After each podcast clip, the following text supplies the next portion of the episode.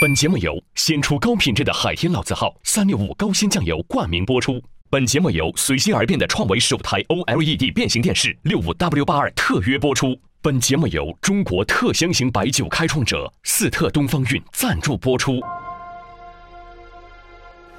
第一季圆桌派，聊第个痛快。二季圆桌派，好，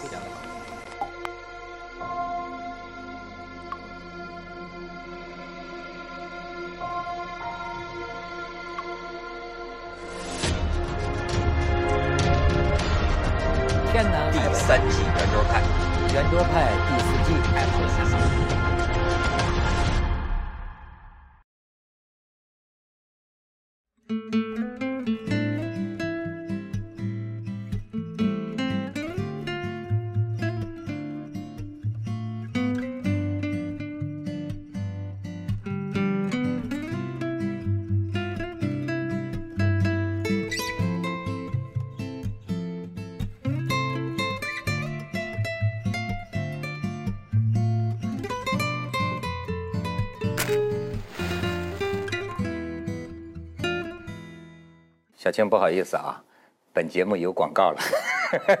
这是值得祝贺的。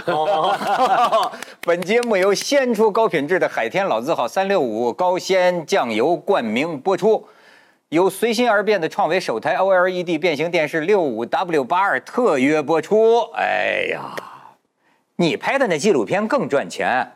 呃，我们可能广告比你还多一点。对，你看，这叫凡尔赛，你知道吗？这就叫凡尔赛。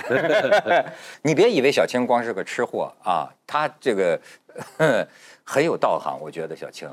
嗯，就是所以呢，我有时候经常呃关心一下，因为我们年龄也相仿，所以我经常呢会关心一下他那个生活的怎么样，对吧？这个心情也有时候很复杂，对不对？你看我们这个平辈人都很互相关心呐、这个羡慕羡慕人家的羡慕怎么就嫉妒恨看人家过得有没有对吧？所以你看，这小青最近有一个美女访问你了，是吗？然后我看了 看了看了，我就记住，我就记住一个问答，她说了很多很好的思想，我就记住了一个。这女的就问，就是说你实现财务自由了吧？啊小青说哪儿啊？我还姐现在还在一百平米的房子里，我撒谎的吧我？一点都没撒，不是，关键是几套一百平米的房子，只有哎只有一套，这个美女问的好，嗯哎，只有一套，是吗？真是，不信。我真是这样的。他名下只有一套。凡尔赛，嗯你知道吗？干现在什么这种叫凡尔赛，就一套一百平米的，我知道，够住对，没错。现在人家那个马马马斯克比你住的都小。啊！对，我知道，我知道，嗯嗯，你们都是这一路的是吗？嗯，他是轻资产，他要做事情，我连轻资产都没有，我比他高级。哎，什么叫财务自由？我们穷人都没听说过这个概念。对标准是什么？我说老实话，那天他问我，我也不知道。就是你如果花花钱不多的话，早就自由了。哎，徐老师，你你给解释一下，你这个文学系教授，我不知道啊。什么叫财务自由我听过人家有这样的说法，但是我不知道这个标准是。你们这几个人装的，那这小击鼓传花传给我不成？你来，你来，不是装的，我也不懂。我我唯一我永远记得的就是这个词，不是我小时候有的。我唯一记得的就是前些年我第一次听到这个词的时候，感到那种狂喜啊！我说，哎，我这个词儿真好，这正是我现在想的财务自由，反正就觉得特别好的一个字儿。结果连在一起就有点儿 不是，就得连在一起啊！你们不连一起，我兴趣不大。就我觉得这是财务，你哎，你说这个有什么？呃这个概念怎么来的？我就反正我有个朋友，就现在他老说你还不看看那种什么什么工号或者是什么团体，他老推荐我看一个东西叫什么提前退休。嗯，他就是好像有专门这种国际组织的，不是就国际上有一个词儿，他就把这个英文什么我忘了是哪几个字母就连在一起，说你要关心这个东西了。我说我觉得我好像还年轻嘛，就没有想。他说关键是这样的，你现在不考虑这个问题，你得一辈子还得干活啊，你到了退休的年纪还得要工作呀。我说哎呀，真的吗？我说我没想过这事儿，被他一说我就吓出一身冷汗。然后呢，他说你要存钱，要干嘛干嘛，什么时候要退休？结果我那个朋友呢，没几天被公司开了，然后 我就说，不过也不错，给了他一大笔钱。他说他自由了。啊，那多好的公司啊！你对财务自由？你你难道不受缺钱的困窘吗？其实我是一个对钱几乎没有什么，我听说过你一个说法，就是说你为什么投你你不能叫投身商海啊，嗯只是说你开始想拍一些个，就是怎么说呢，别人愿意花钱买的纪录片。说什么时候动了这个心思了？说孩子留学，呃，就会发现非常吃力。嗯学费、生活费，对啊，嗯，所以，呃，就离开了自己曾经热爱的岗位，哦，就就舒适区了。呃，就就就去专门的做做做做节目，嗯，哎，那现在拍的这个呃，这个这个这个纪录片，呃，奈飞都买了吧？对，这么受欢迎，但是奈飞买是买给，我只挣的是那个制作费，哦那个奈飞买的是呃投资方会，哦，投资方的，那投资方也得分你不少啊。一点钱没有，呃 这个都一点都不用隐瞒，也因为也没有没怎么可能？他拍片子成功卖得好，当然拍片子的人挣得多你。要之前你要有投入才行。我只是一个拿薪水的人，哦，对他的情况有所了解了吧？嗯，哎，徐老师最能精打细算了，这上上海人，你给我们讲讲财务，你对财务自由的思考。我还没思考过呢。不过听你听他刚才讲的这个，我受到的启发，大概就是说，你退休了，反正你到你的生命的终点，你就不会挨饿了，你基本上有的用了，大概是这个意思吧。你看，这个有一个有一个经济学家，呃，来我们节目曾经说过，他说呢，他跟他的太太啊，就是说，而且而且还呃还给那个那个女儿写了信什么的，就是说孩子啊，不要回来，对吧？就是说不不，父母将来不靠你。我他就是说，他说我买了一大堆养老保险，啊，就是可以保证我们老夫妻将来老了完全不需要孩子女，呃，这个照顾。然后他就说，剩下的钱我维持我现在的这个消费，可以眼睛望得见的，呃，几十年问题不大。这算不算一种自由？不担心了。那这个应该算自由，但是我觉得财务自由可能还有有一些攀比吧。财务自由和财务自由可能也不太一样。对对对对对，有了攀比就有了凡尔赛。嗯，哎，你说这个人到底是想活得好、活得安全，还是想活得比别人显得更好？你就是你的活得好跟安全，总是在跟别人比较当中产生的嘛。你没有一个绝对的好和安全的一个一个一个标准的吧？所以我现在觉得啊，这个词语在今天的这个泛滥，呃，值得警惕。为什么？你看啊，就是什么这个这个凡尔赛啊，财务自由啊，内卷呐、躺平啊。哎，我给你讲一个呃情景，就有一天呢，呃，我们几个朋友在聊天，哎，他们就在讲这个内卷啊、躺平啊什么的，讲这个话题。我突然就想起那天下午我们这个刚开会，说聊什么话题啊？七八月份开的这个这个我们开会嘛，然后呢，就是当时就有人说了，说就是说聊内卷，聊这个这个什么呃躺平啊什么的，然后马上个编导就说了，说我们播的时候十月份了，那个时候就不是这个话题了，哎。我突然有所领悟，通这个细节，就是说啊，人们经常说的这些个热词儿，不可否认，一定有它的现实基础。但是，我觉得人要会从多个角度考虑这件事儿。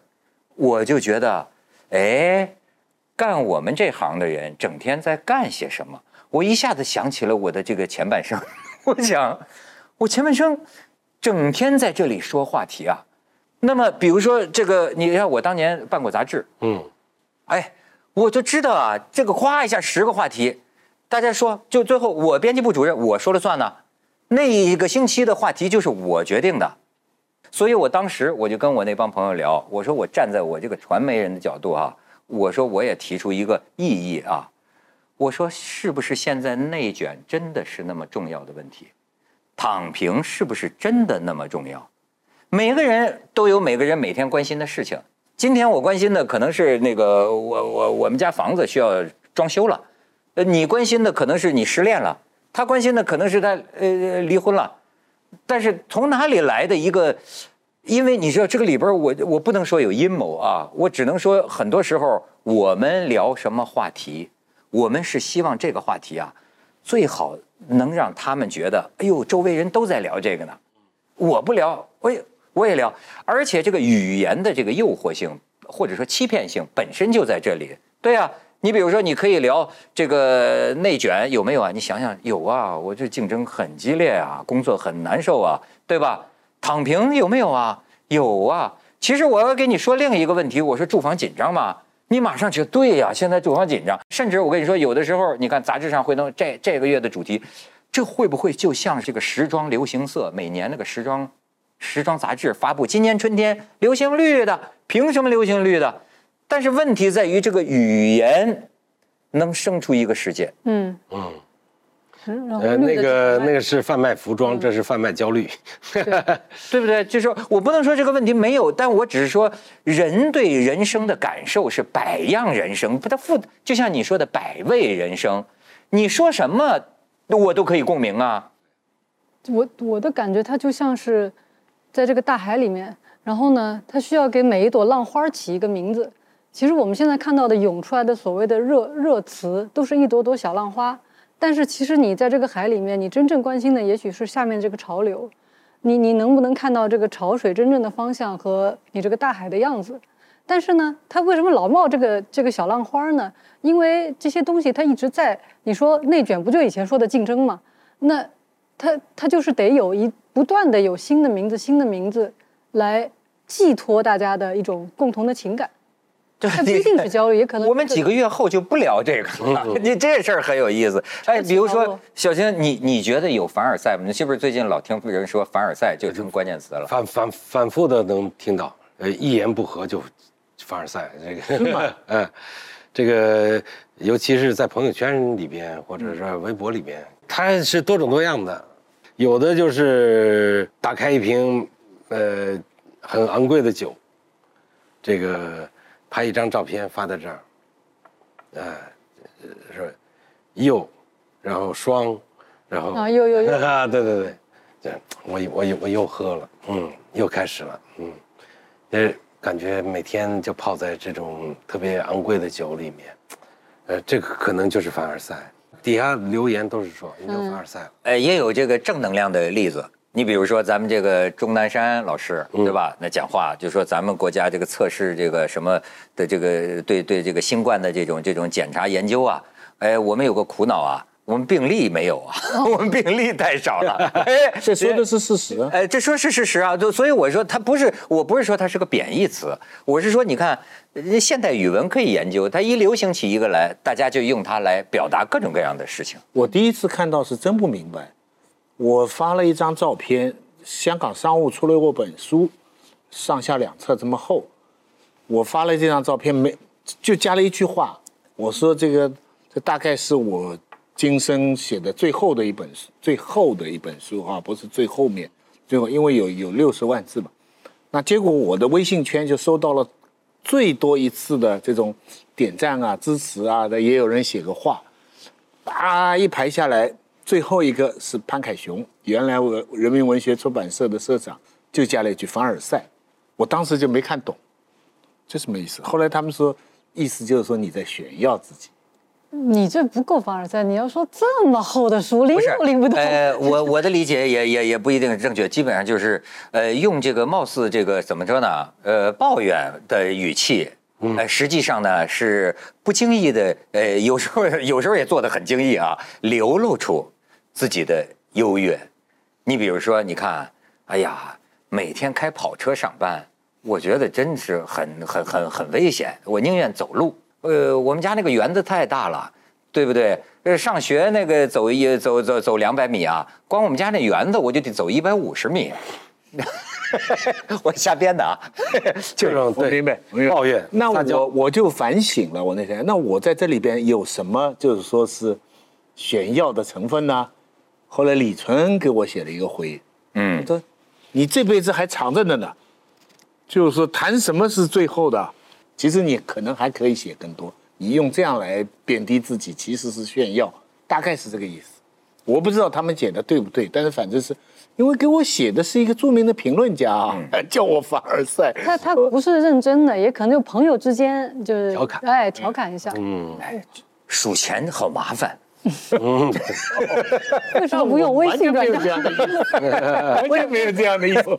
我有一次看到我朋友圈有一个人发，就是他他就说又要擦地板，然后他那个照片怎么拍的呢？你就他就从高空，就是他在他阳台上是跪在那儿撅着个屁股在那儿擦那个那阳台地板，但那个全景呢，就是他们家那个房子在山游泳池在山上，然后呢，哎，这照片是无人机嘛？就一看这角度也应该是无人机吧？就旁边拍一张这个照片得几个人伺候着，你知道吧？然后这个人还还，然后他还有别的，他每次照片的那个感觉设计的非常好。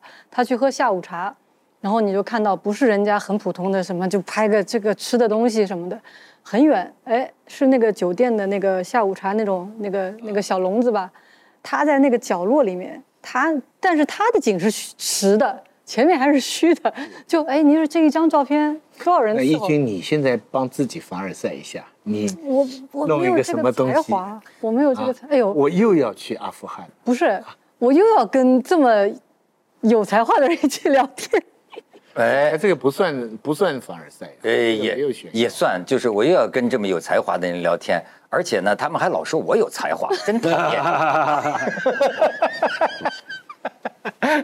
马上发，我马上发，马上发。哎，文涛呢？啊凡尔赛一下，不，我这现在节目广告太多了，圆桌派真是烦人呐！这广告怎么这么多呀？哎，好好，哎，小青，你你从这个里边能分析出什么来？呃，有一种得意叫叫哭穷。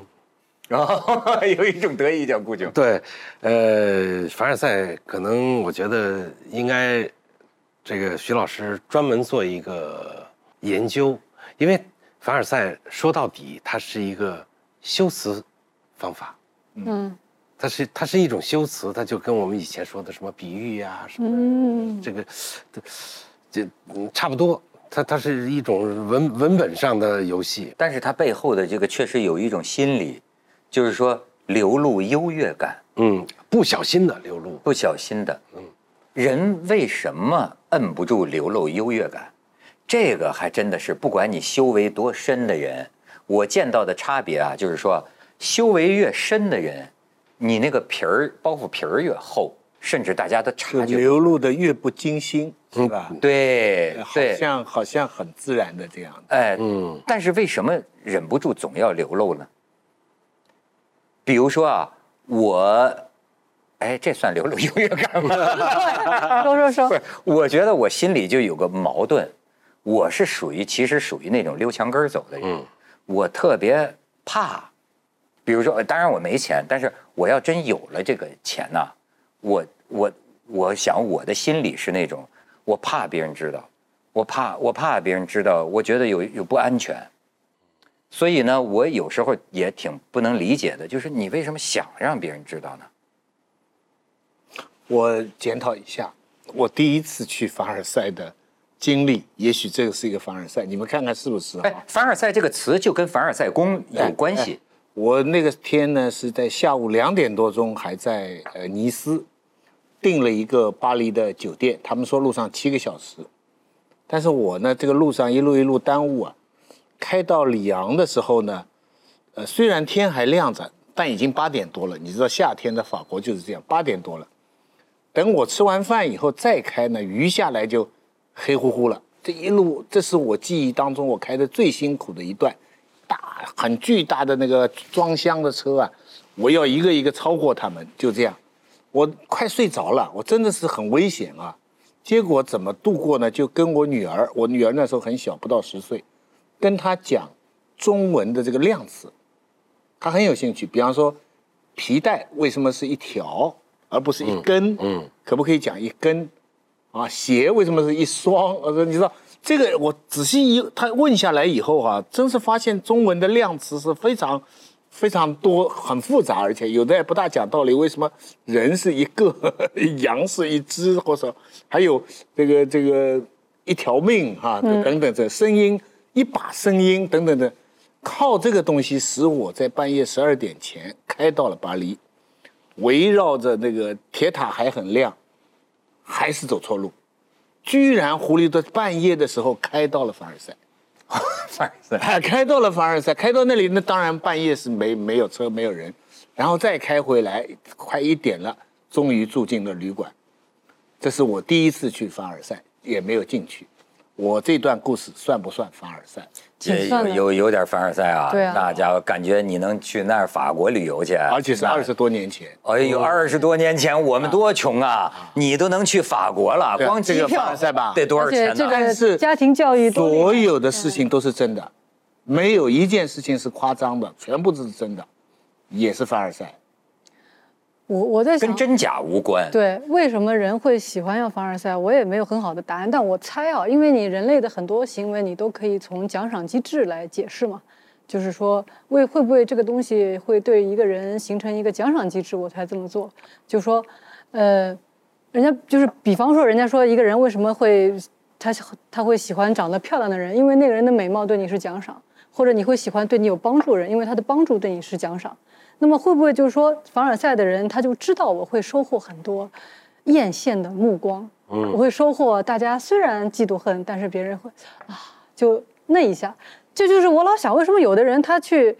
我因为我我觉得很多人说他买了那种跑车什么到到到街上开，或者把那个车刷成很炫的样子，呃，就很炫的那种那个颜色的啊开。我老想他坐在车里又看不见，但是他脑子里闪过的都是一路上大家张大了嘴的那种艳羡，那种回头率，会不会觉得他觉得一凡尔赛就是收获这样的奖赏？啊，就说人需要这个。呃，我觉得需要，我觉得凡尔赛更多的是从评判者的角度来决定他是不是凡尔赛，他必须有角色的差异。他他他刚才、嗯包括徐老师说的这个，他去国外早，这个没有什么特特别的哦，你觉得得有差别？和自己的人设，嗯，或者大家知道的这个人设有差别。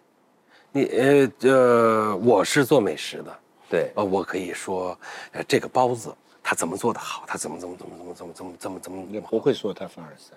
啊，肯定不会说我凡尔赛。如果我说，呃，这个红酒，我在里面喝出了什么什么的味道，包子的味道。我甚至觉得有地中海的海风，那大家可能就觉得，哎，这个人不是做那个老百姓吃的那些东西的吗？他怎么说这个？这个可能但但还缺一个因素，你没撒娇，啊，对对对对对你还得怨对对对，得怨。对，还以为我吃不，还以为我品不出来，其实我只差一一种味道没有品出来。啊，这可能就会有一些凡尔赛。所以讲的人，不管他有意无意，他其实是英文说法 sophisticated，对不对？比较有修养的来表达自己的优越感，比较复杂的，有哎，比较复杂的哎和先抑后扬的，或等等等等。但重要的是，凡尔赛这个词的说的人是是吃瓜群众，是围观的人。嗯重要的讨论的不是这个说的人的说话技巧，而是民众的这种情绪。嗯，我觉得这个才是最大的关键，就是为什么这个人这样的一个说法，大家会反很反感，就比你直接晒，比你明星呃我晒衣服啊晒什么这个这个还要反感呢。那是个低级的，他就不会叫凡尔赛了。对，嗯那就叫炫耀。但经常网上翻车的有些事件就是这样嘛，他可能晒了一个照片，或者说了个什么事儿，他无意在炫耀，他就是好好说那件事儿，被大家发现了，哦，其实你这个这个这个穿的衣服是多少明白了。多少钱，或，者特别是还要用有技巧的方法来炫。那你那那也不能就这么说。你像刚才我举的钟南山的例子，嗯。那那就是它是一种修辞，哎，就是指的你，呃，就是哎有意无意的，哎，用一种幽怨的语气流露自己的优越感。那就是说还是赞同他的，觉得他好的。哎哎哎，对，有的时候凡尔赛引起的不，我认为倒不一见得是仇恨，现在这个词儿啊，这这个充分使用以后，它不一定是仇恨，也是朋友聊天的一个乐趣。嗯，你看，哎，有时候你又你嘿嘿你又嘚瑟了，你忍不住有点小嘚跟瑟。嘚瑟有点像啊嗯，啊，有技巧的嘚瑟。嘚瑟这个词也很难，这是北京的嗯方言吧？你上海话没有这个说法还。是东北方言呢？这个意思，你上海话也没有这么西哥哥，是不是有点有点？我们俩有点凡尔赛，好像我们达成了某种共识。哎，那你在想什么样的人需要流露优越感？其实你想到没有，他要咱要正经的来说哈，他要是用一种幽怨的，或者说是呃希望能够不着痕迹的，那至少说明呢，他还有点害羞。嗯，比比直接的说哇我有钱嘛，对吧？不是幽怨的杀伤力更大呀，因为你所谓美而不自知更美嘛，那那他就是优越了而还抱怨，对吧？就更杀伤力更大。哎，小星，你会有这种跟别人相比的失落感吗？我应该少，就是也不可能说嗯完全不会，就就会你会跟别的纪录片的大大师或者说是团队呃，纪录片圈儿倒是不多，哦，但是呢，可能这也是凡尔赛，这也是凡尔赛。这种话 就是说出来，跟我他不敢 是吧？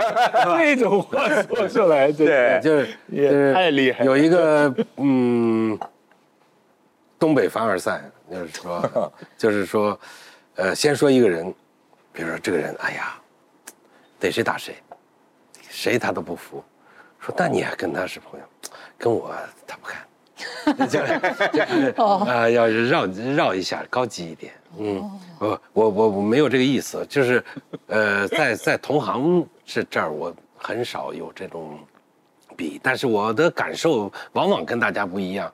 你比方说，说财务自由这件事情是不工作了以后，能很平安的走到人生的终点，我都没有办法想象我不工作以后，我我想我我真的我不是凡尔凡赛，尔赛！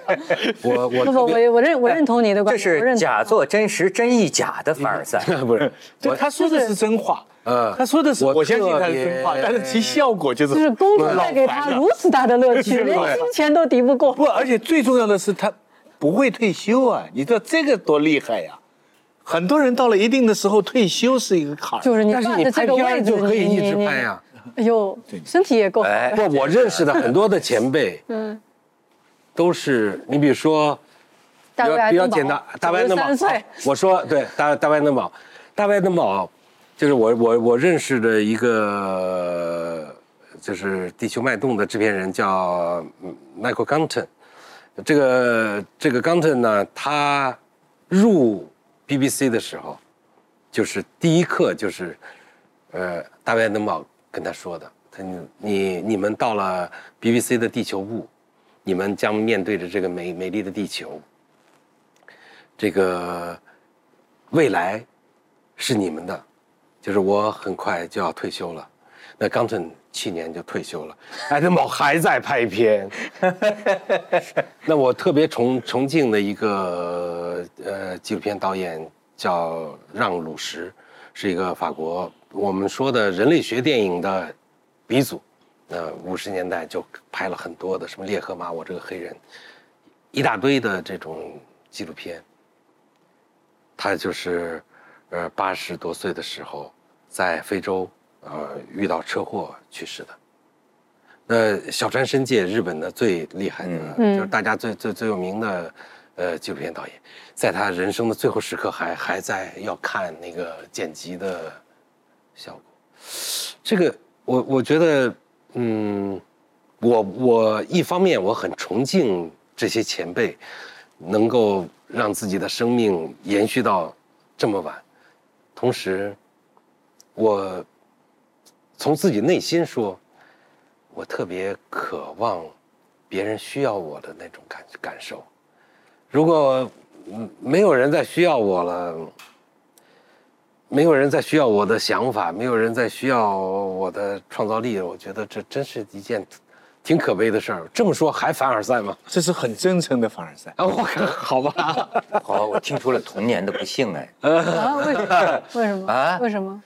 我觉得这个有点儿以别人的对自己的需要感，是，的，就比有人需要我，嗯，就你的你的人生价值呢，对吧？我没有，这个就是人生价值。嗯这个几乎是所有读书人或者说专业人士共同的一个愿望，就是我的东西还有用，我在这个世界上还有用。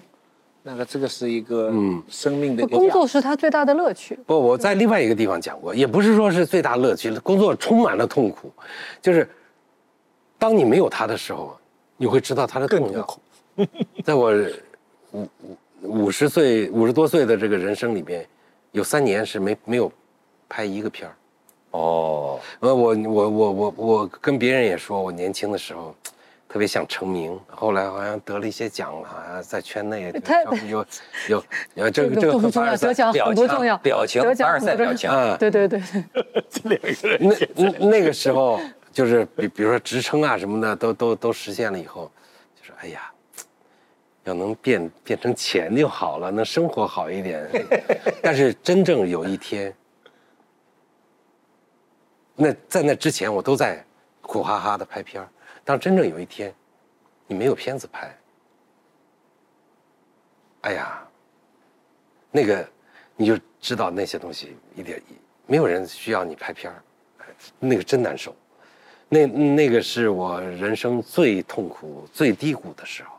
可是财务自由是你自己选择不工作啊。这其实就是一种境界的财务自由。我现在想起来，嗯，就是你原来一辈子做的事情，你一直可以做下去，对，而不是为钱做下去。嗯，那这个就是财务自由了。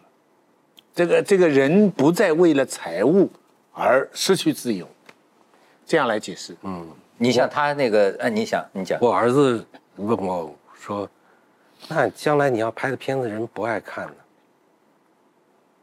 我说：“那我我我可以不做，但是呢，我想我还能呃写写东西，或者 我做个声优，呃呃自己做一个电台，我觉得这可能都是对我来说都太重要了。声优，什么叫 就是叫声优啊？声音艺术家声，幽灵，呃，不是那个那个排优，就那个那个演那个呃优良的优啊呃，演员的那个优，真有这个说法？声优有有有哎，是好多人说你这声音啊，特别有那种磁性，我我我以前的呃最早的纪录片都是我自己配音的。你看凡尔赛了吧？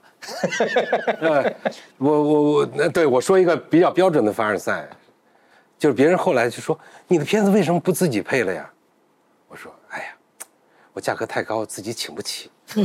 哎，这就叫哎，这这这这没错，这也说说说准了，说准了。我们今天的现场直播，各种凡尔赛大型凡尔赛现场。呃，但是但是这个里边，我觉得它它确实是很有意思的一个问题，就是说，呃，你像那个女生啊，她有时在朋友圈里，她晒一个包，不是她那个消费层次的，你呃这我总在想这，就是错位嘛，刚才说的。哎，这个虚荣心的满足，你比如我过去咱们河北人，但我想的很实在，我说我要实荣心，我不要虚荣心，这是我过去比较幼稚的认识哈。但是后来我就说，如果纯粹是让别人羡慕，我不由得开始从实，我是个实在的人，就是他具体能够得到什么好处呢？你比如说举个例子来讲哈，我是个宅男，我很少接触人，我也不出门。说实在的，您尊重不尊重我，跟我关系不大，对吧？那么我不知道，就是有的同学，他为什么要通过这种虚荣的，呃，拿一个符号产品的这种方式，我用什么口红啊，或者说晒一张我去凡尔赛的 旅游的照片呢、但实际上也许他没有这个消费水平，这个得到的有什么实际的好处？把他自己也提升了，变大了。会有人觉得，哎，这人我可以给他点钱，也不会。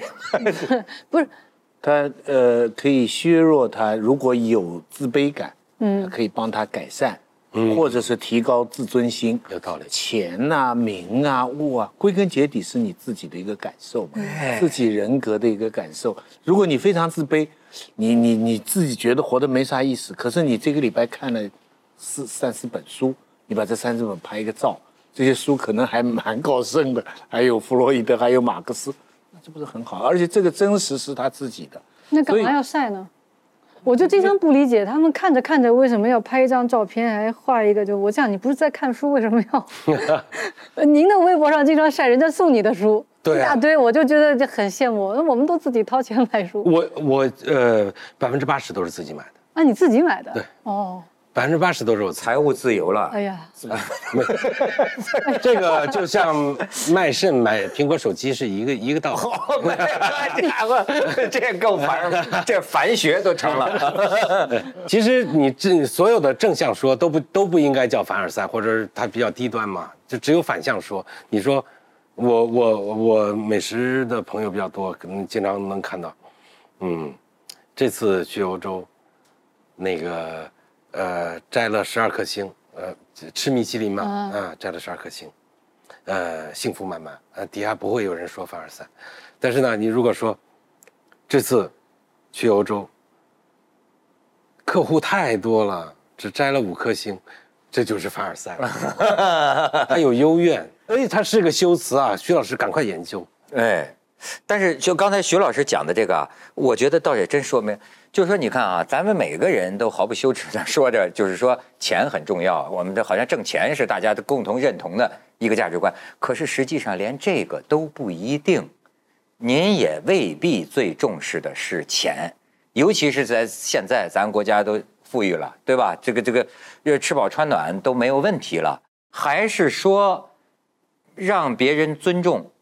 甚而至于让别人羡慕，这个就是人的幸福，最终还是来自于主观，对吧？当然，大家没有人否认钱的重要性，可是我真的现在觉得，从这个意义上讲，这个很多凡尔赛的人，他还真的不是物质性的，嗯，他要精神上的这个满足啊，他是不是比如说可能是呃很少得到别人尊重，或者说很渴望得到别人尊重，很希望得到别人肯定，是不是过去比如说像那那有有种孩子，父母亲动不动你看人家家谁谁谁，你看人家谁谁谁，就你怎么哎，我发现真有这个父母亲，就我们这个岁数的哈，就不知道为什么从小就就贬低贬低孩子，你为什么贬低自己的孩子？我觉得这真是够够，够我都不敢激发他的这个啊，他是奋斗的成龙吧？我觉得不要说别人，我们其实，在我们每一个人，我觉得都逃不开什么呢？最最深层次的心理需求就是被看见、被关怀，都逃不开。说的再溜着墙根走，再嗯什么淡泊名利，其实每一个人多多少少都是想被看见、被别人。我为什么凡尔赛带着幽怨呢？我还希望你们关怀我一下嘛，就别人投射过来一些这样的目光。真正不成功的人说溜着墙根走，这个不叫凡尔赛，已经很成功了，再说溜着墙根走，这就是凡尔赛。说谁呢？哎，真的，你你你要你要这么说，我我我想起，我从来不炫富，当然因为我也没有富可炫。人家这话说的晚了节奏节奏有点晚了。但是我就唯一一次炫富是在今天早上，你看我接下来来录像，跟我爸，我把他接来跟我一一起住，因为什么啊？他们那一代人的这个这个消费观念呢、吃的那个东西都是剩的，每天就是、这你你跟跟你父亲你肯定有共鸣，这糖尿病，你知道到一检查呀，极度营养不良啊，极度营就是我就说你自己生活，你就把自己给克扣成这个样子，你知道吧？因为我也呃事儿多呀，也也也也也也也不想让他做饭嘛，也不就是叫外卖嘛。那么叫外卖呢，一般就是几十块钱吧。这这这，我平常也这么吃啊。不，这昨天来这儿录像，你知道吗？因为每次那个外卖来了，我都把外边那个价格单撕了。嗯，昨天不是我在这儿录像，我只能说让他自己拿，他自己拿七十六块钱算贵吗？我给他要个鳗鱼饭，因为医生说这个多吃鱼，是吧？他说七十六块钱呢、这是我一个星期的这个生活费啊。他说文涛，我要回去了，你知道吗？现在我这不知道回去怎么对付他呢。他要回去，他不肯跟我在这儿就住了。他说我在你这儿吃了一个月了，你每天就是给我这个钱，这个这个就咱们这么吃饭，你知道吧？今天我就来急着来录像，我也不知道我着急啊，我怎么办呢？我这这他要走，你知道吧？我就开始我就急了，你知道，我觉得挺逗。我说，你你这个这点饭，这个几十块钱，这个这个饭，我告诉你，我拿起一瓶酒，我说你看这红酒，其实是我在我们楼楼下超市两百九十九块钱两瓶，你知道吗？我说这五千块钱一瓶，我天天都喝，你知道吗？然后我墙上挂的那个送画，我说你这你这这画多少钱吗？我上亿，当然真的是上亿，我那个是啊高仿嘛，那个印刷 印印刷印刷品不是上亿。我说哦你，真的是上亿，不是 真的是上亿。废话，我能有吗？我这，哎呦，我就这是凡尔赛到了一定的很高的境界。我说吧，你这就是谐谐音啊，我说这几十块钱这点饭钱对你来说，这个这是个事儿，你知道吗？最后我一不留神就蹦出一句我平生最讨厌的一句话，你知道什么？我说有钱人的生活你没法想象。然后你爸说，我是才给我定七十八的，我后来到这儿的路的上，我就在想，我说我怎么把这句话跟他说出来？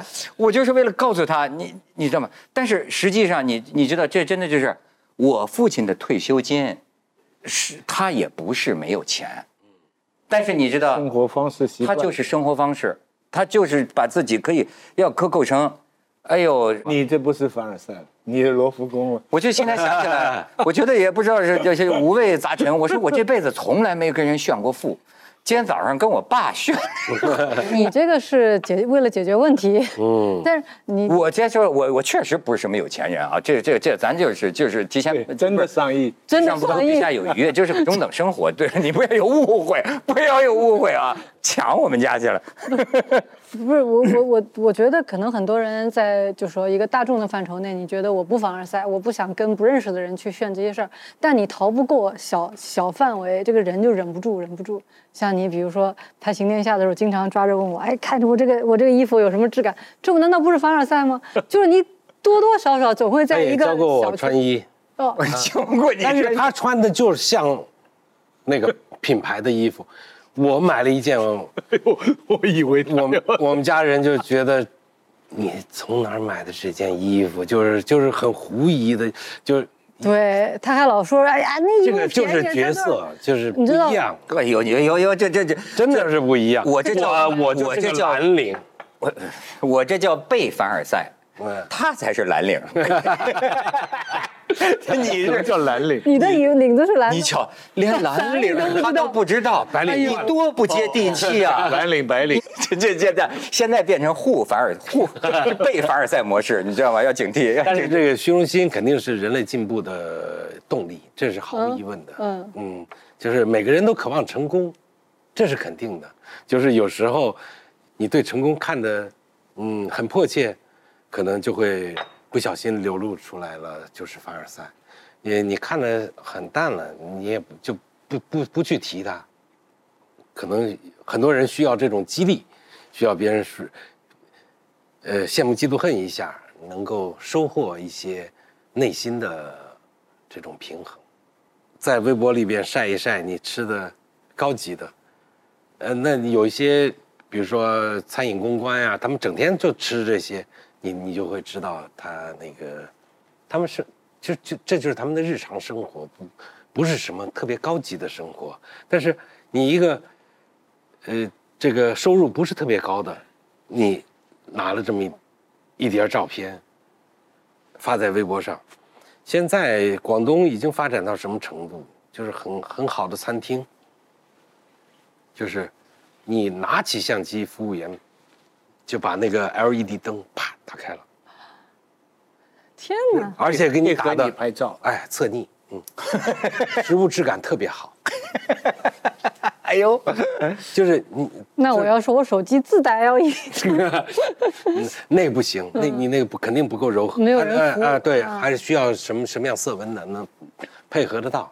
哎呀，我说这个应该下次就这样，就是来了之后就一扫这个 WiFi，就直接接收到那个拍成的照片，就你你点点没有没有差异化，你这个凡尔赛就要有差异。呃，哎，这说明真的是产生这种呃呃这个这个需要，所以对啊，他肯定是有需需求这个所以为什么是凡尔赛呢？这个为什么选择这个这三个字呢？就是说，他等我知道他的意思的时候，已经没有没有想过再问它的根源了。好像是最初，比如说有个微博，哎，你知道你给说不不不，好像是有典故的，有典故说是在凡尔赛宫什么感慨什么事情，我有点忘了。哎但是当然了，我们可以想象的是，因为凡尔赛体现了这个巴洛克的这个这个风格，嗯，比较浮华，在呃内地就是就是我们叫呃统称叫欧式，嗯，欧式指的就是其实是罗可可风的那种，就是装饰的很浓的那种，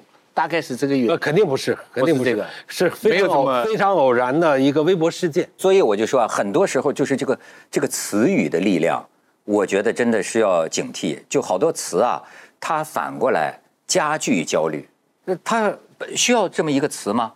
好像是有一个原理叫什么奥卡姆剃刀原理，对不对？就宇宙喜欢简单，能用一个公式说明的就不需要两个公式，能用一句话讲清楚的就不需要两句话。但是你觉不觉得现在的有些词，哎，有些新产生的词是好的，是是可以流传久远的，是很好。但是也有些词你就看吧，本来有这个意思啊，对吧？那但是你再叠上一个意思，而且它在被流行之后，反过来，人呐受这个语言暗示，话语嘛，就有些时候我得特别警惕我这个行业，包括互联网，它在制造词语，而这个词语呢会会引导，会会加重。呃，有没有内卷？或许有，但是呢，当它变成一个大问题之后，你就越来越多的，哎呀，我内卷，我内卷，我内卷，然后它会影响你的选择。比如说，有没有人躺平啊？总有一些人躺平。我还见过更多的年轻人在奋斗，他没躺平啊。但但是呢，这个东西流风一来呀、它会让你晃范儿。在这北京话讲，你原本是什么范儿？哎，所以我说真的，还是这人呐、真是独立之人格、自由之思想。你你你你你你真是有勇气的灵魂，你真是一个自由的灵魂。我有时候就觉得，你凭什么被这些网络热词儿引导啊？你凭什么要议论他们呢？你自己有你自己关心的问题。我要拍纪录片，我就拍纪录片，对吧？八风都吹不动。你你真的就是，我觉得有些人太容易受这些词语的诱导。我最近那有也可能也有语境的关系。我看到躺平呢，一个主持人在讲话，他那段话说可以认命，不能躺平，就是认命啊。我一看我就我就回了一条，我就说可以躺平，不能认命哎，对，啊，对不对？我就这个你你跟认命来比，那还是躺平好。躺平是身体，认命是心理，对不对？怎么能认命呢？另外一个词我非常呃疑惑，最近出现的非常频繁，有的文章从头到尾就是这一个词，就叫带节奏。哎哎，是是是是是，哦呦，从头到尾他把各种的讲法都称之为带节奏。我看完了以后呢，我我就产生了个疑惑，我总觉得强调那么强调带节奏的有效，是不是有点轻视民众群众的，就是思考独立的思考能力？就好像这个世界上的事情。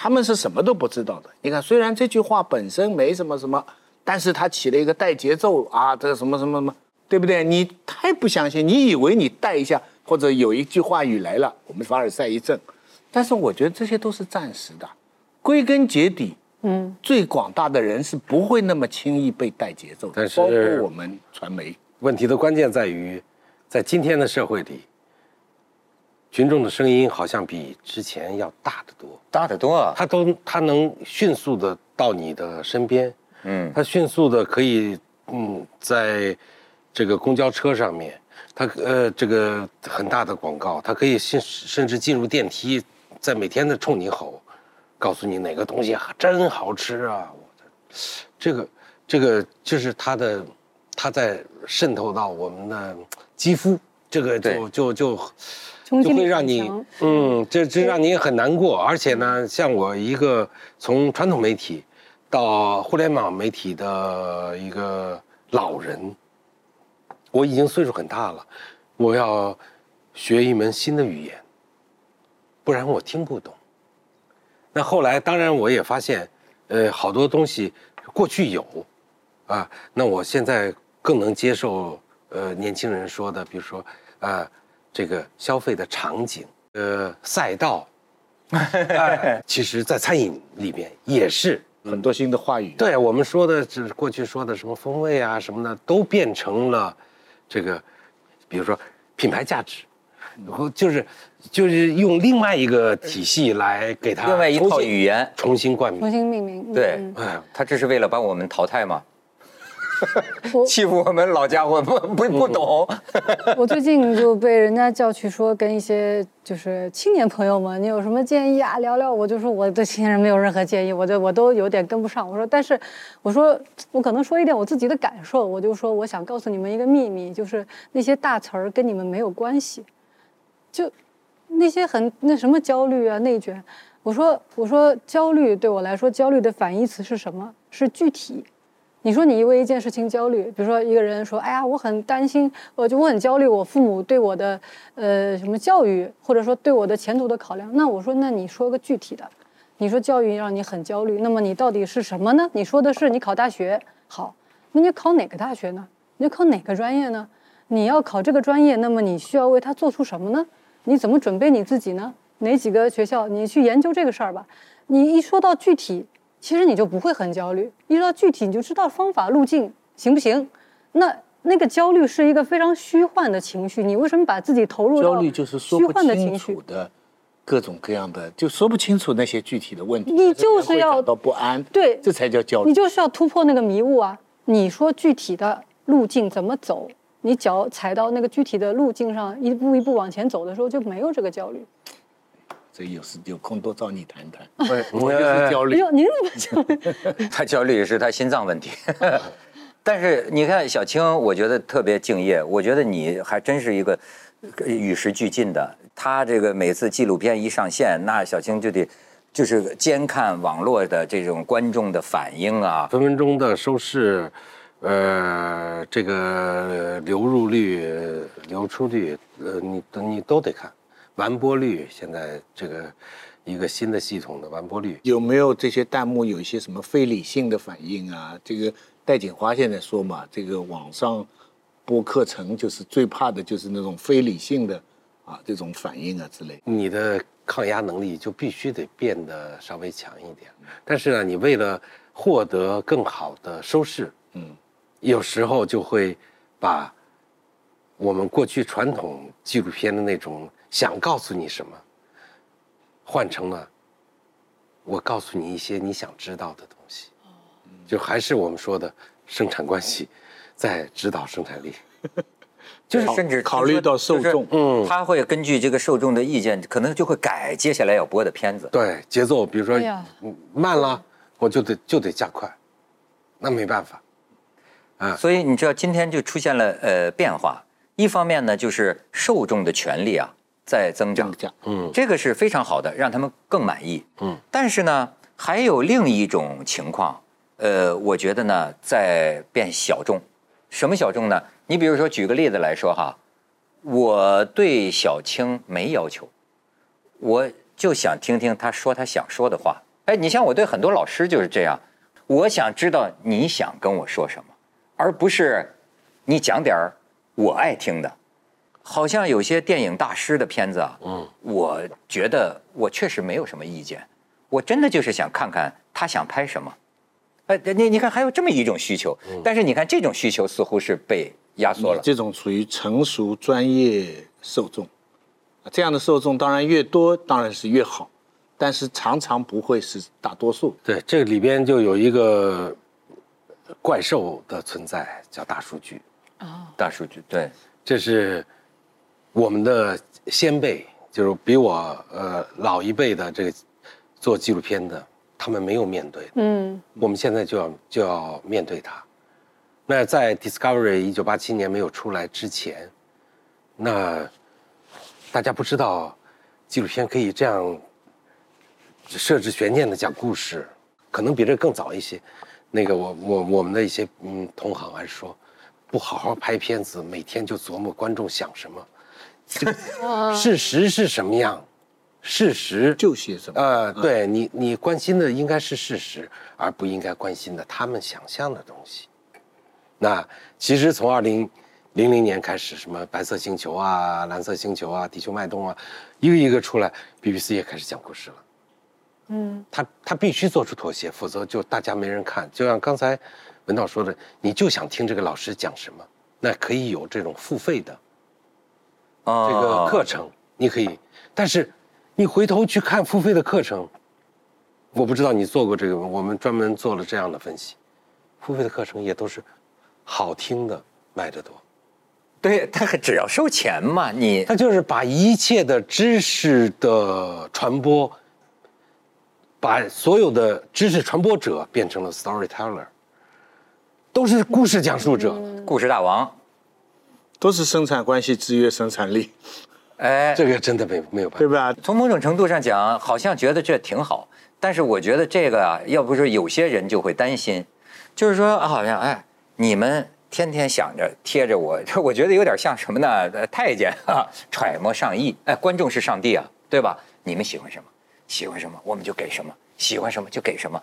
哎，这个这个共谋啊是非常愉快的，但是如果这个共谋变成不断的进行下去，甚至是这个共谋驱逐了所有其他的选择，这个完全变成了一个创作者和接受者之间这么一个互相取悦，哎，就是不是一方取悦一方的关系。哎，是越来越幸福了吗？还是缺少啊？不是，我觉得其实有不同，其实有不同。我们自己在做的纪录片，我们也会把它分不同的层面。有的，我我我们今年底最迟明年，我们就想拍一个新的纪录片，可能是给很少部分人来看，呃，嗯不是那么大众的，它可能特别小众。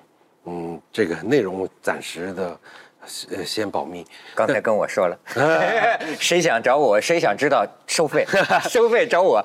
但是为什么要大众呢？因为大众我们做的是商业纪录片，它要带来商业的价值，它要有更多的观众，所以我们在努力的保证我们叙述真实的同时，更多的去让观众看着不反感，不去冒犯他。嗯我们从来不会去告诉人什么是好吃的，我们告诉人家的更多的是，你吃到的恰好就是最好的。是最好的。这怎么觉得像个骗子的语气？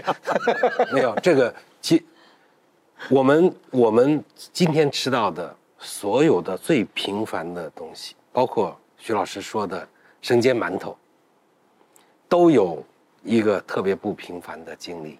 哎，这对我我看对我是有启发的，是而且也得看谁啊！你刚才听出来没有？付费的都没你会讲故事啊，这个 没没没没没没有，对不对没有？没有没有没有。但是你这他说这个大数据啊，确实是咱们就说的这某些关键词，呃，这些网络流行的热词，你一篇文章当中有它，就意味着点击量的增加、流量的增加。所有的，于是大家呢都开始都在点这些热词儿。你看那些标题，于是呢就变成，哎呦，这个这个就真变成一个仿佛是大家关心的话题。于是呢，我怎么可以不关注呢？于是呢，在我的手机里，我看到有这个话题的文章，我就要看一看。陈小青说内卷，徐子东说躺平，我看一看。大数据的那头，可能有上千个工程师，我不知道是 是人工智能还是人。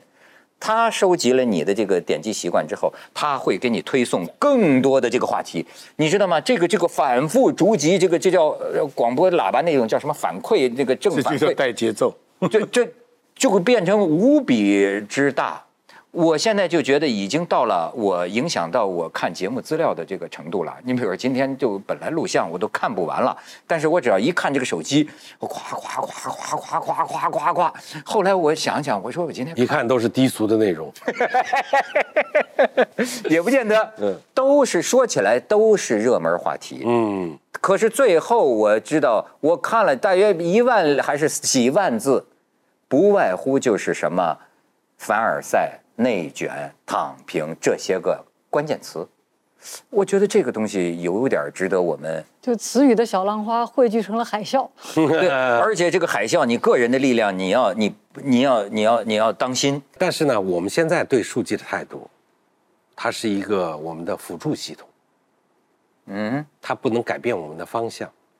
我们首先要知道自己要就 A to B 的这个过程。那数据是来帮助我们的，而不是数据来阻挠你。它是先 A 有 to C 的，先有产品，然后再对制定销售策呃略，，不让他控制自己，不让它定制。对我我我们自己团队的内部的语言叫站在数据的前面。嗯就哎这个这个导向非常正确，可以给我们提供很多咨询，但是，哎，永远不要被他玩了。嗯，是咱们用它，不是他们，不是这个大数据用咱们。这是工具人性化，而不是人工具化。哦就对说，其实对你的客户形成了叫做降维打击，就是我告、我站在前面告诉你，嗯对给你一个你都没没想到，但是哎，我也我愿意接受的。这种东东西其实，嗯你你看嗯勒庞的那个乌合之众，就就都能明白。当然，我不是赞同他的观点，但是他里边确实是会这么说：说群众从来不关心事实本身是什么样子，好而是他的，呃，以能不能符合他自己的心理以及他的夸张的程度。呃，有的时候人在群体的时候，反而会出现一些非理性。他讲的这个对我很有启发，因为我即将要把我的课的一部分去讲，嗯，所以就要碰到一个大的问题，就是你要不要考虑这个听众的意愿和弹幕？有一些的人呢，就是说，哎，让制作方告诉你人们愿意听什么，你调整你的内容。调整内容的时候，还有一种说法，就是说我们是为了启蒙啊，所以你要降低。但我总觉得这个话，在我本意来讲，我觉得这不大尊重人家，就好像我本来是喝 凡尔赛酒的啊，现在为了你们，你们不懂喝，我给你们一点其他的酒，这个实在是不大尊重。但是呢，他们说你照你原样的讲呢，就又会有问题，所以我现在也不知道该怎么办。哎，我跟你说，徐老师，其实是观众之福，我觉得最终会形成一个多层次的对，服务。什么样的都有。你爱怎么讲，决定了你把自己放在哪一层。我虽然不懂纪录片，小金哈，但是我现在慢慢看出来，你们这个纪录片是有套路的，像是一个老师教出来的。你比如说，你本来是讲秦兵马俑嘛，对吧？咵，秦兵马俑，但是呢，这一定要先来一个，就是说，呃，嗯，呃这个检票员儿他在这里工作了几十年，他什么什么的，这个是个很好的拍纪录片的方法。但是呢，一旦变成套路了嗯它就出现了匠气。对，或者三星堆，它一定是住在这里附近的一个农民，呃，甚至干点无关的事儿，他做饭，他什么，然后再引到讲这个三星堆。你看，我当时看的时候，我很想很诚恳地跟这个导演说，我说如果只是给我这样的观众看，没必要，就是三星堆，就是兵马俑，怎么做的，怎么回事儿。多少年内部结构，现在的研究有什么争议？我就要这个最干的货。一定也有那样的片子，对对了，所以我就去找那样的片子看，哎，那样片子哎也有，所以我就发现啊，也是观众之福。但是呢，我又要说现现现实是残酷的，就是 就是它会导致这样的片子越来越少，就是他没有没有没有钱来支持它，就是拍那种特别纯粹的哦，片子，接受硬东西的人，对，他会就没有钱，谁来投钱来拍？就直接说这个的，而且就是就还是一个老农老农民地上挖挖挖挖出一个文物以呃后，，不是他可能是就是就是你看我戏剧化嘛，他就要有转折，对对对，他就是说，嗯，他的信息密度、场景的转换，在多多长时间里要实现多少次，这都不是绝对的。这都不是绝对的。而且你说的这个东西呢，呃，说明这个导演还不够特别成熟。要真正的套路化了的话呢，你都看不出来，我就被吸引了，啊，对就是他做的自然了。对，不，他喜欢真就另外一理真相个部门的，他喜欢真理真相。嗯大部分人要先看点这情感对我来说，对我来说跟看书一样，我需要知道这方面的知对识你你是需要知道答案。啊。别。人希希望得到的，就更多的人希望得到的是得得到这个答案的过程。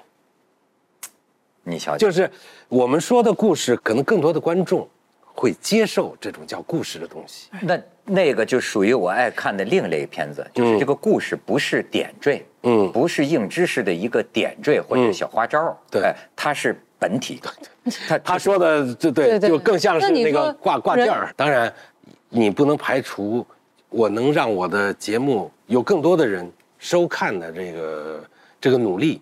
你比方说，我的一个美国的同行讲过一个故事，他说，考古的片，一个很大型的考古的节目，玛雅文化的考古的节目，是带主持人的，就是相当于那个锵锵。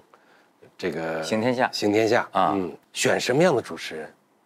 那因为它是一个商业的纪录片机构，那先要在花钱请了三位主持人到现场，一位呢是一个呃在国际上都非常公认的这个考古考古的专家，一个呢是一个刚刚从大学毕业的一个女学生。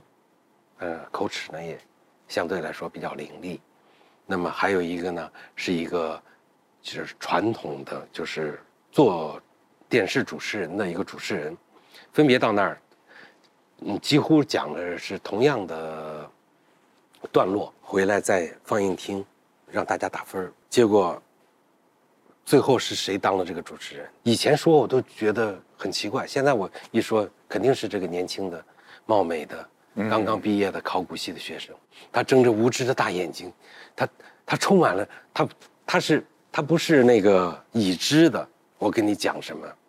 嗯，那个他说的那 Attenberg 是另外一种，就是我什么都知道，但是他还充满了激情。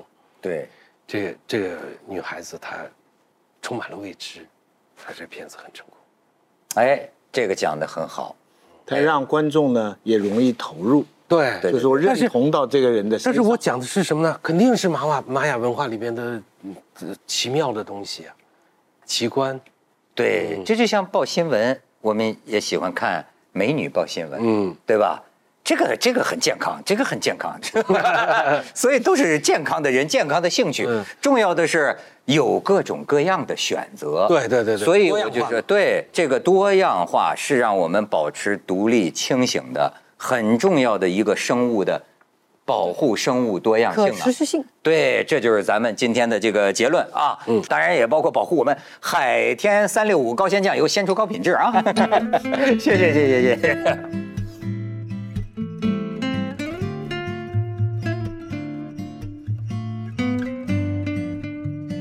这叫凡尔赛。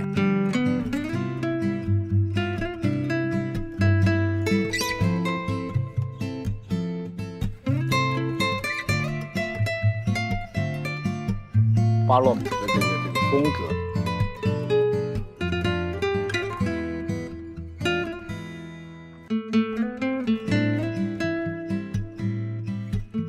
呃，罗可可风的这种，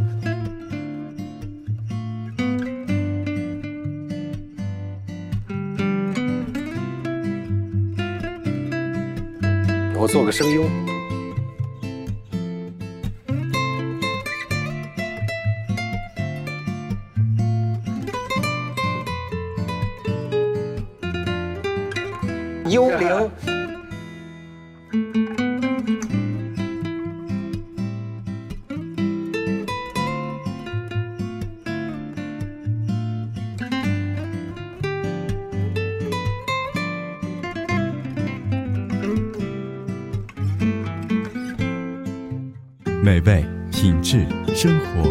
海天三六五高鲜酱油。本节目由随心而变的创维首台 OLED 变形电视六五 W 八二特约播出。本节目由中国特香型白酒开创者四特东方韵赞助播出。你的热爱正在热播。